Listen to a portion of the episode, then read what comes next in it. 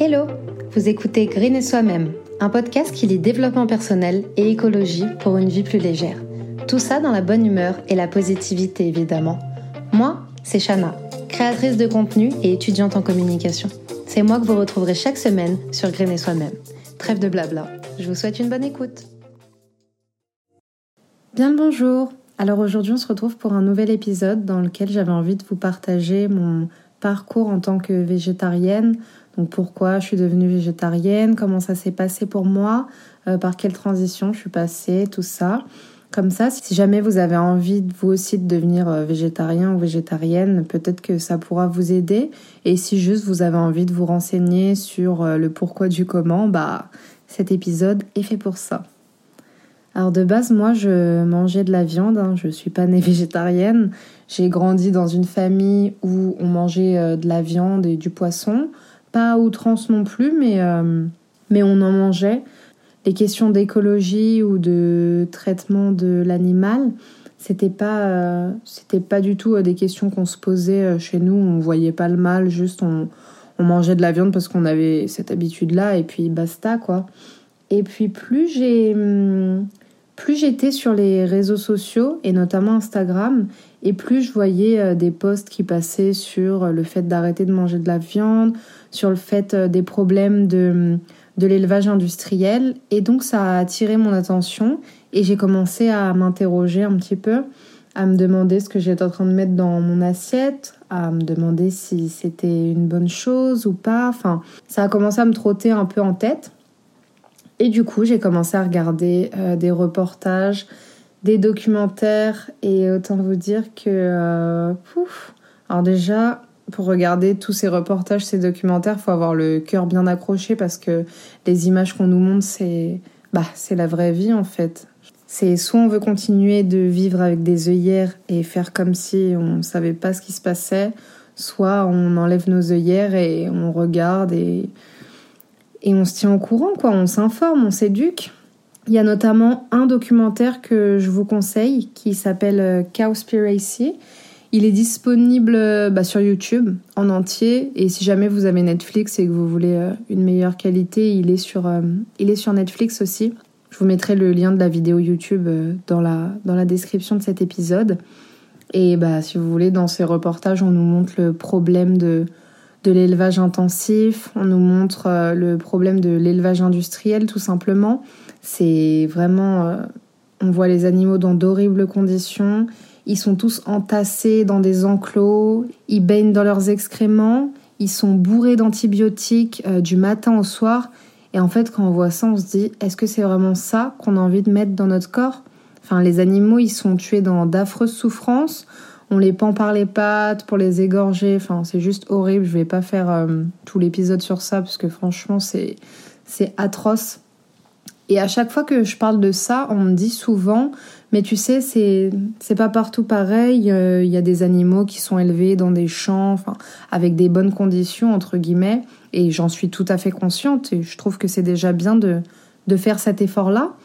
Mais une fois que j'ai commencé à me renseigner, je voyais plus ça comme un steak ou une escalope. Je voyais vraiment ça comme, euh, excusez-moi du terme, hein, mais comme un cadavre. Une fois que j'ai eu le déclic, c'était impossible pour moi de retourner en arrière, sachant tout ce qui, bah, tout ce qui se passait dans cette industrie, en fait, tout simplement. C'est un peu comme euh, la fast fashion, genre une fois qu'on sait ce qui se passe, bah, on a du mal à, à remettre les pieds dedans. D'ailleurs, si vous n'avez pas écouté l'épisode sur la fast fashion, euh, je vous le mettrai dans, dans, la description de cet épisode aussi. Je me suis rendu compte aussi euh, que l'élevage industriel causait énormément de pollution. Aujourd'hui, 75% des terres agricoles dans le monde, elles servent à élever du bétail, c'est-à-dire à nourrir des bêtes qui serviront ensuite à nous nourrir. Et dans de nombreux pays, l'élevage, ça contribue à la déforestation parce que les terres, en fait, on les rase, soit pour en faire des zones de pâturage pour le bétail, soit c'est pour produire des cultures. Donc c'est souvent des cultures de, de soja qu'on va ensuite utiliser pour nourrir euh, les animaux. Donc non, c'est pas le soja qu'on va retrouver dans euh, les steaks de soja que je vais manger par exemple. Le soja qu'on mange dans les steaks de soja, c'est pas le soja qui participe à la déforestation parce que c'est du soja euh, made in France.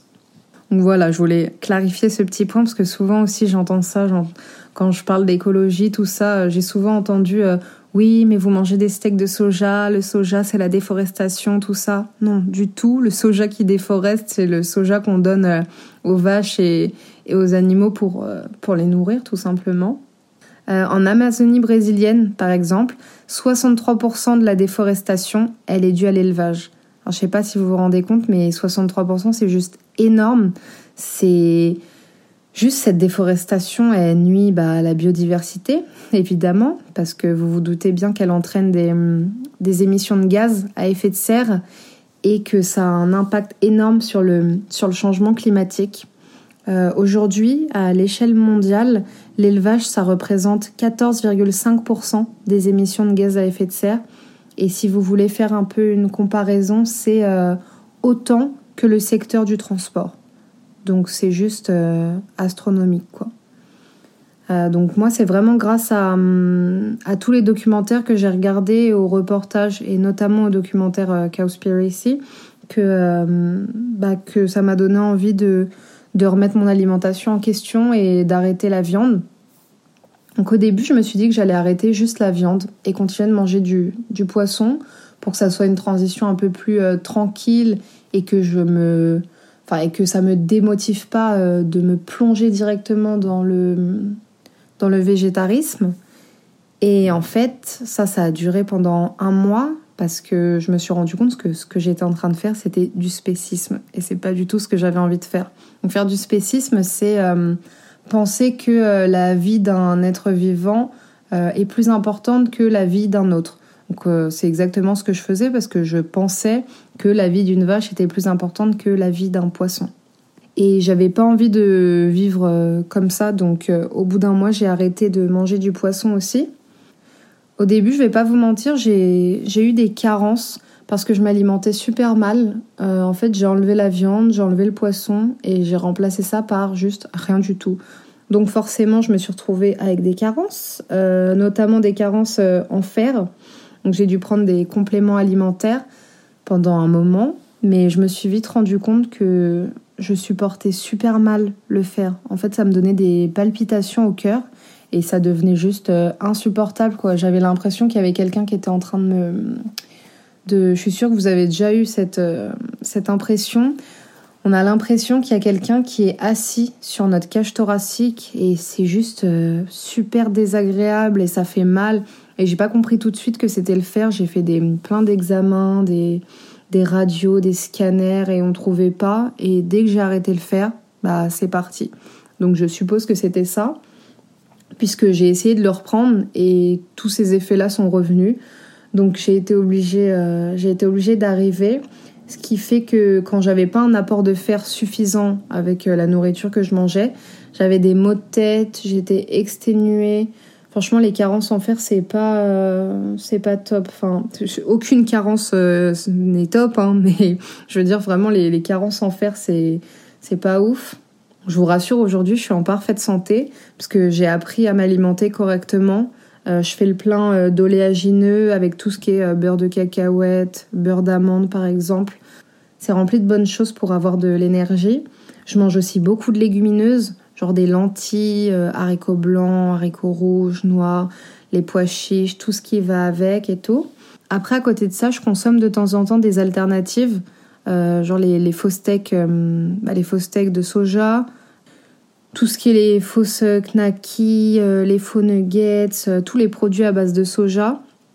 Mais j'en consomme de moins en moins parce que déjà c'est cher et depuis que je vis chez moi, j'ai pas forcément le budget. Et en plus de ça, bah, c'est que des produits transformés, quoi. Et j'essaie de plus en plus de m'éloigner de ce genre de produits, parce que c'est rempli de conservateurs et de plein de d'autres merdes, quoi. Donc j'essaye au plus de moi-même me faire mes plats et pas consommer des, des plats déjà tout préparés. Être végétarienne quand on est encore chez ses parents, c'est possible. Moi, j'ai commencé en habitant chez ma mère et ça se passait très très bien. Alors après, je sais qu'on n'a pas tous la chance d'avoir des parents qui sont ouverts et compréhensifs. Moi, je faisais une petite liste de ce que j'avais besoin et c'est moi après qui me faisais à manger euh, tous les jours. Après, je vais pas mentir, c'est tellement plus simple euh, d'être végétarienne quand, quand on vit chez soi. parce qu'on fait ses propres courses, on voit ce qu'il y a dans le frigo, donc forcément ça facilite vachement les choses. Mon alimentation végétarienne, elle est très différente depuis que je vis seule. Vraiment, ça n'a rien à voir. Je mange tellement plus de légumes parce que j'ai appris à cuisiner. Je fais, fais pas des plats de ouf, hein, mais juste le fait de prendre le temps euh, de, cuisiner. Euh, mon frigo, il est rempli à 80% de légumes et vraiment, je, je kiffe ça en fait. Ça fait trop plaisir de, mieux manger et du coup, je vis grave mieux mon mon régime, euh, mon régime alimentaire, quoi. Avant, je mangeais des pâtes, du riz, des patates et je pensais que ça allait le faire. Mais que nenni. Et la preuve d'ailleurs, puisque ça m'a apporté des carences, vu que j'étais pas. Euh, en fait, je trouve qu'avant, j'étais pas assez investie dans mon alimentation parce que clairement, j'avais la flemme. Alors, je sais qu'il y a des gens aussi qui se demandent si être végétarien, ça coûte plus cher par rapport aux courses. Alors pas du tout, je dirais même que ça coûte moins cher du coup, parce que euh, la viande et le poisson, bah, c'est des aliments qui, qui coûtent euh, relativement cher, surtout si vous êtes habitué à manger de la bonne viande de chez le boucher et du poisson de chez le, le poissonnier. Euh, c'est vraiment un, bah, c'est un budget en moins du coup dans votre liste de courses. Donc j'ai envie de dire, c'est tout bénef, vous faites des économies, vous ne participez plus à euh, l'élevage industriel, les animaux sont contents et la planète aussi. Donc, que demande le peuple? Alors, il y a aussi beaucoup de gens qui se demandent si, euh, quand on devient végétarien, on arrête de manger dehors euh, parce qu'il n'y a pas d'option pour nous. Alors non, du tout. Vraiment, moi, depuis que je suis végétarienne, j'ai pas eu j'ai pas eu beaucoup de cas où je pouvais pas. Je sais même pas si j'en ai eu d'ailleurs. Vraiment des cas où je pouvais pas aller manger dehors euh, avec des potes ou avec euh, ou en famille parce qu'il y avait aucune option végétarienne. Franchement, j'ai toujours trouvé quelque chose euh, sur sur la carte pour bah, qui allait avec mon alimentation quoi. Mais et au pire, n'ayez pas peur de demander, genre de changer un truc. Par exemple, si dans une salade il y a je sais pas, euh, des morceaux de jambon ou quelque chose comme ça, quoi. N'ayez pas peur de demander euh, à ce qu'ils vous les enlèvent parce que souvent ils s'adaptent et ils sont plutôt cool avec ça. Donc faut vraiment pas hésiter.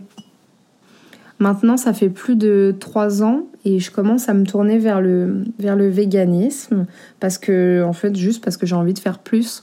Durant ces trois années, j'ai eu le temps de me rendre compte que le traitement que subissaient, euh, que ce soit les poules pondeuses ou les vaches laitières, bah, c'était pas mieux ou plus acceptable euh, que ce qui se passait dans l'élevage industriel. Euh, les vaches, elles sont violées, elles sont inséminées de force pour avoir des petits toute l'année, pour qu'elles puissent produire du lait H24. Euh, Parce que forcément, si, si elle fait pas de petits, la vache, elle va pas avoir de lait et elle n'est pas censée faire des petits toutes les, toutes les trois semaines. Euh, donc on leur retire leur veau à la naissance et c'est un moment terrible que ça soit pour la mère ou que ça soit pour le petit. Et je vous avoue que même en sachant tout ça, j'ai vraiment du mal à faire la transition. Alors chez moi ça va, je suis végane à 99% on va dire, mais dehors c'est une autre histoire. Quand je vais dans ma belle famille par exemple, j'ai pas envie de les embêter avec ça. Euh, ils se sont déjà habitués à me faire des petits plats végétariens. Mais je sais que c'est un peu plus complexe euh, de faire des plats végétaliens quand on s'y connaît pas. Euh, mais après, je me, je me mets pas la pression, personne n'est parfait et vraiment j'y vais à mon rythme. Mais euh, du coup, le fait de vouloir me tourner vers le véganisme, ça me montre que c'est plus simple quand même d'être végétarien. Je trouve que les enseignes, font de plus en plus d'efforts. C'est pas parfait encore, hein, mais c'est déjà ça, quoi parce que bah forcément parce qu'il y a de plus en plus de demandes de végétariens, donc euh, ils, sont obligés de s'adapter. Et je trouve que c'est une bonne chose. Et j'espère que par la suite ça évoluera de la même manière pour euh, pour le véganisme. Mais vraiment je j'y vais en mode euh, chill et je me mets pas la pression parce que ça sert à rien et que ça va juste me démotiver. Donc j'y vais petit à petit, un pas après l'autre. Et d'ailleurs c'est ça que je voulais vous dire pour pour finir euh, cet épisode, euh, là je vous partage mon expérience, mais c'est juste pour partager et pour que vous appreniez peut-être quelque chose. Mais en aucun cas c'est pour vous dire euh, si vous mangez de la viande vous êtes des monstres. Enfin, pour moi, avoir conscience c'est déjà un pas en avant. Si vous arrivez ne serait-ce qu'à réduire votre consommation de viande, sachez que c'est déjà énorme. Moi je fais pas partie de ces végétariens un peu extrémistes, on va dire, qui ne s'assoient même pas à la table des mangeurs de viande. Moi, tant qu'on me laisse le choix de faire ce que je veux, je laisse les autres faire ce qu'ils veulent. Donc vraiment, ce que j'ai envie de vous dire, c'est vous mettez pas la pression, genre euh, chill et chacun son rythme. Et surtout, souvenez-vous que chaque geste compte. Et voilà, on arrive déjà à la fin de cet épisode. S'il vous a plu, vous pouvez laisser un avis. N'hésitez pas à me dire ce que je pourrais améliorer ou ce que vous aimeriez entendre la prochaine fois. Pour ne pas louper les nouveaux épisodes, n'oubliez pas de vous abonner sur votre plateforme d'écoute. Vous pouvez aussi me rejoindre sur le Instagram de Green et Soi-même que vous retrouverez dans la description. À la semaine prochaine!